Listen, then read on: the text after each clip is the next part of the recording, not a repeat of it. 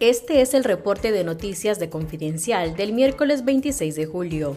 El régimen sandinista convocó a la presentación de candidatos a fiscal general y su adjunto, cargos ocupados los últimos nueve años por Ana Julia Guido y Julio González Sandoval respectivamente.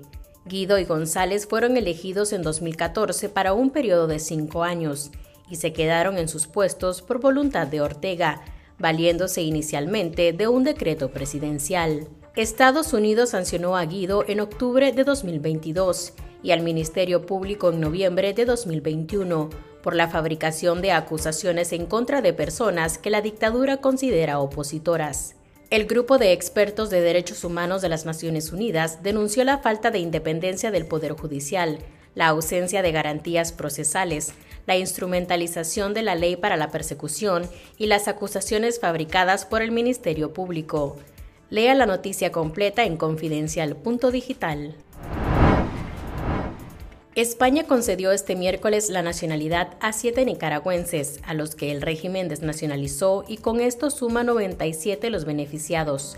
Los nacionalizados son la líder campesina Francisca Ramírez, el dirigente estudiantil Lester Alemán, la exsecretaria política del Frente Sandinista en el Banco Central Ligia Gómez, el excarcelado político John Serna, el expreso político Cristian Mendoza, el mayor en retiro del ejército Roberto Samcam y el ex titular del Ministerio Agropecuario y Forestal Roberto Bendaña. El régimen expulsó del país y despojó de la nacionalidad nicaragüense a 222 presos políticos en febrero pasado, a los que sumaron 94 desnacionalizados en marzo.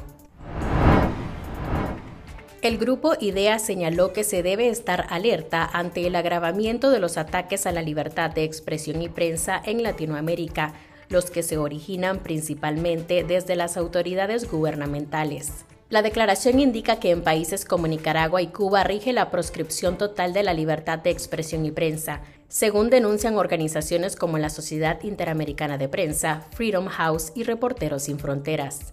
El grupo IDEA está conformado por 27 ex jefes de Estado y Gobierno, quienes muestran preocupación por debilitamiento de la libertad de prensa y expresión en El Salvador y Guatemala, así como los ataques al periodismo por parte de los presidentes de México, Andrés Manuel López Obrador, y de Costa Rica, Rodrigo Chávez.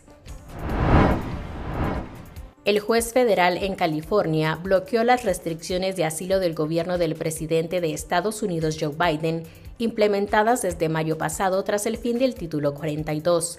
El magistrado falló a favor de una demanda de grupos civiles que rechazaron la medida al considerar que viola las leyes de asilo de Estados Unidos y pone en grave peligro a los solicitantes.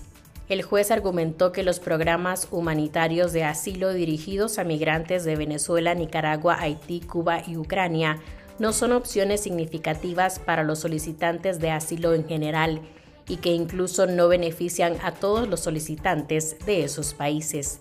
También concluyó que la regla es arbitraria y caprichosa y dio al gobierno 14 días para responder al fallo.